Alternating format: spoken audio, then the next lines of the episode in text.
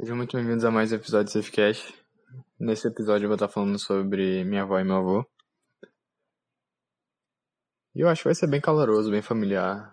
É algo pessoal meu, mas eu não me sinto incomodado em estar dizendo quão incríveis eles eram. Eles eram, então vamos lá.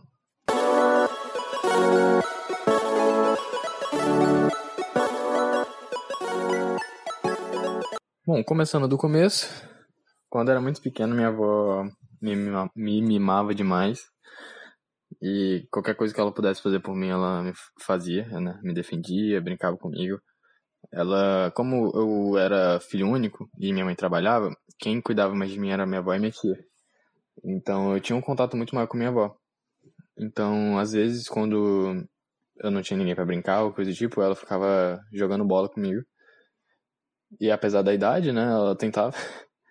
Outra coisa que ela fazia muito quando ela era, quando era pequena, ela Ah, detalhe, eu só podia brincar na rua com ela me vigiando, então toda vez que eu brincava na rua, ela tava lá no banquinho me olhando e tal, é, me protegendo, né, da melhor forma possível. Ela já tomou muita bolada na rua, porque a gente jogava futebol e tal, então é, ela já tomou muita bolada só por estar ali me olhando e tal. Já passou muita raiva também. Mas ela gostava de estar ali, né, perto de todo mundo. Meus amigos também, tipo, amavam ela. Ela pegava água pra todo mundo, porque sabe como é criança, né? Chega um momento que tem que pegar água e parece que você tá no meio de um deserto e vê um, um oásis assim, cheio d'água e é a mesma coisa. Então é tipo umas quatro jarras de água em um dia só. Em um dia não, né? Tipo, em meia hora. E aí. Ai, nossa, meu, agora é incrível. Ela, sei lá, na parte de alimentação, ela deixava eu comer tudo que eu quisesse. E o que eu quisesse, na verdade.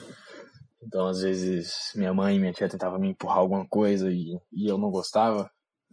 Minha avó deixava eu comer apenas o que eu quisesse. Então, hoje eu sou meio estragado por conta dela. Então, mas hoje eu melhorei bastante nessa questão de, de, de comida. Eu era muito pior. Hoje em dia eu como de tudo. E, porra, foda. Melhorei bastante. Enfim. Deixa eu pensar mais alguma coisa. Tá, vou falar um pouco do meu avô. Meu avô, ele. Ele. Tudo que ele pudesse fazer por mim, ele fazia.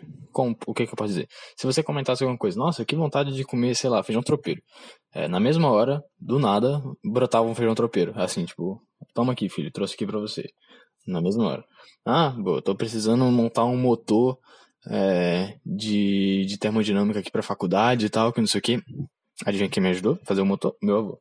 E ficou muito melhor do que, do que quando eu tava tentando fazer sozinho com o Gabriel. O Gabriel é um, é um amigo meu. Da faculdade também. Enfim, gente- eu não tô fazendo mais faculdade, mas whatever. Ahn, então, e não era só comigo, sabe? Meu avô fazia isso com todo mundo da família, minha mãe, minha tia, e esse meu avô e minha avó que eu tô falando é por parte de mãe. Esqueci de falar. E. E ele sempre tava ali, sabe? Teve um dia, acho que foi no meu aniversário de 19, eu acho. Meu avô, toca meu avô toca... tocava sanfona, né? Aí. Ele compôs uma música na hora pra mim de aniversário e para e pros meus amigos ali. Eu tenho um vídeo desse dia e é tipo. É lindo, sabe? É lindo, lindo, lindo. Porque ele improvisou na hora. Ele cantou muito bem, ele tocou muito bem. E ficou muito boa a música. Ficou muito boa. Me segurei pra não chorar no dia. Na verdade, eu, eu devo ter chorado, eu acho. Provavelmente eu chorei.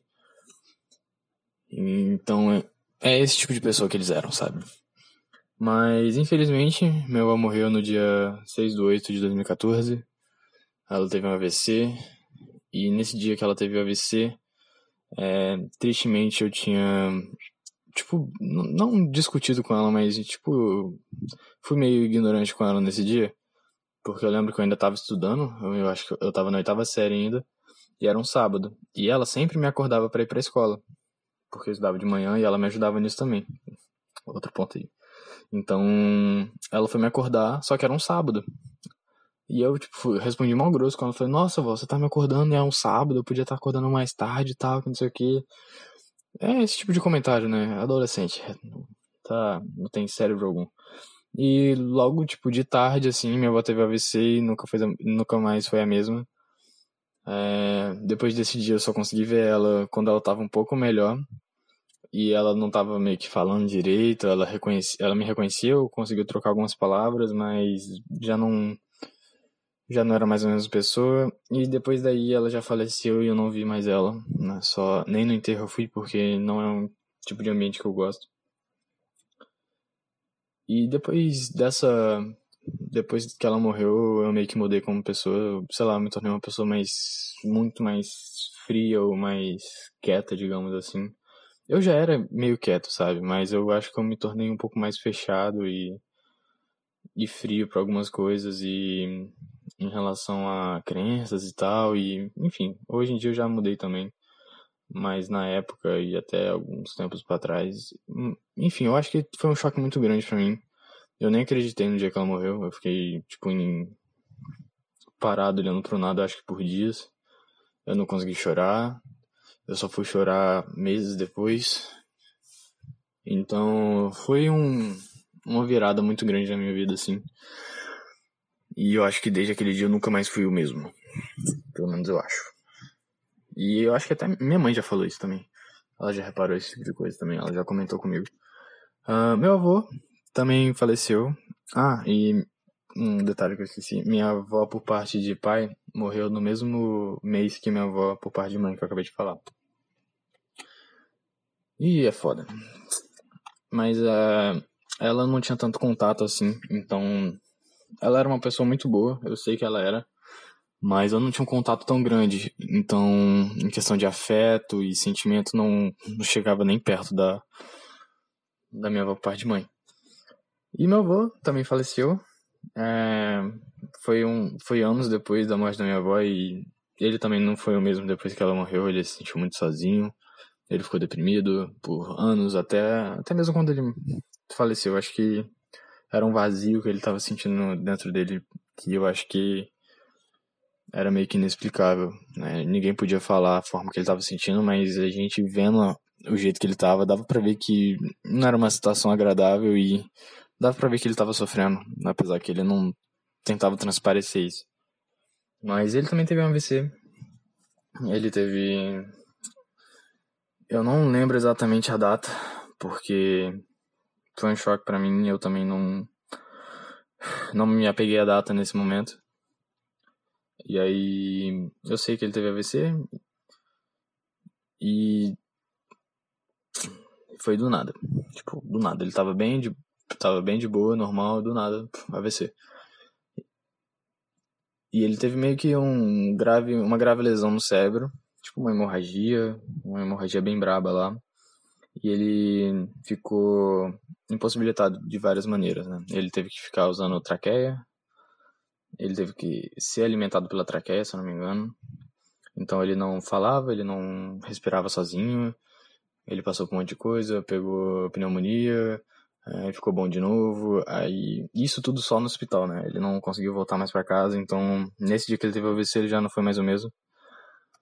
É uma situação meio que complicada, porque é, ver uma pessoa que você ama e, e sempre fez tudo por você numa situação em que ela em que ela não consegue ser ela, sabe?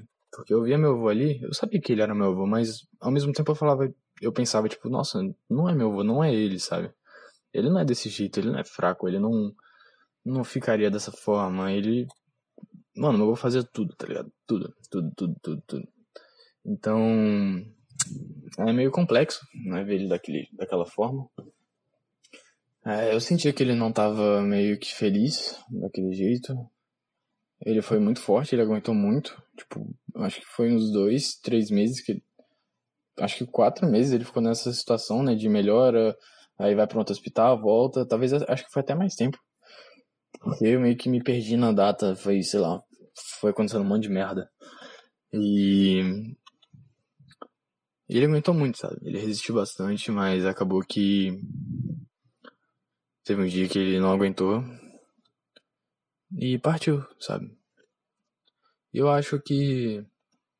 Por mais que a gente não entenda essa questão de morte, eu acho que é, é muito egoísmo da nossa parte querer que alguém continue viva, continua vivo com a gente em uma condição meio que a, a pra pessoa ela não quer estar tá ali, É igual no filme Como Eu Era Antes de Você, que o, que o cara decide é, fazer a, o processo de, de, de. Eu não sei como é que funciona o processo, mas ele, ele resolveu morrer porque a, a vida que ele iria seguir não era a vida conforme ele seria feliz, digamos assim.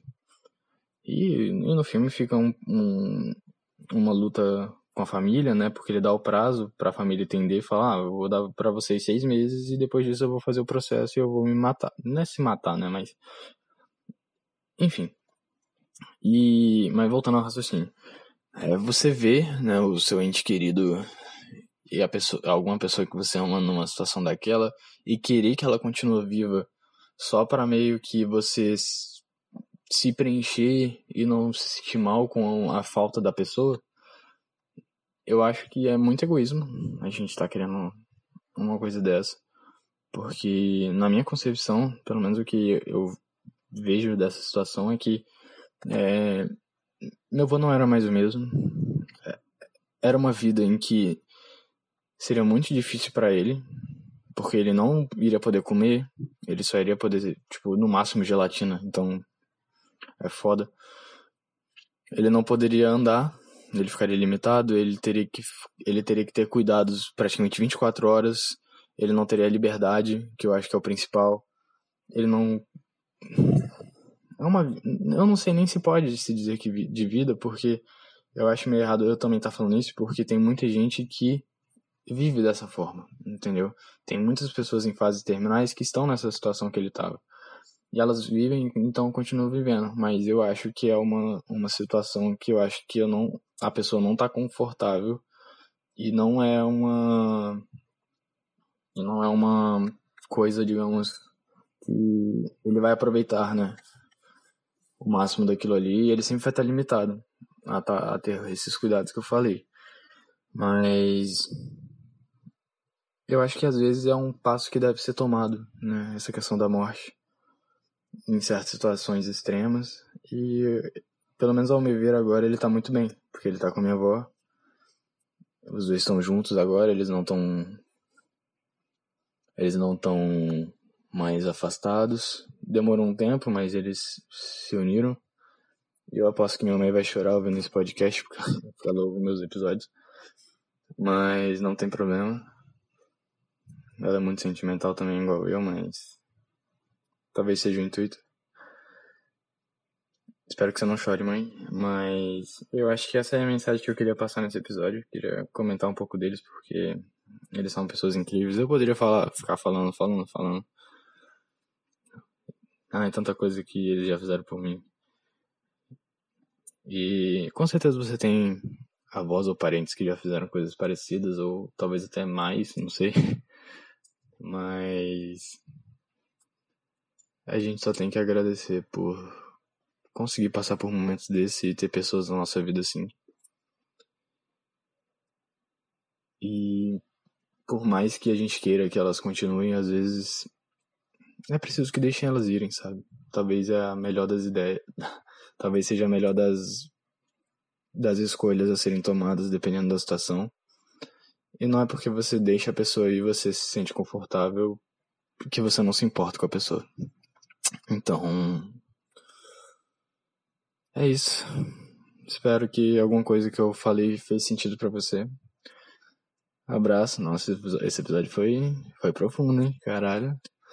Abraço e até o próximo.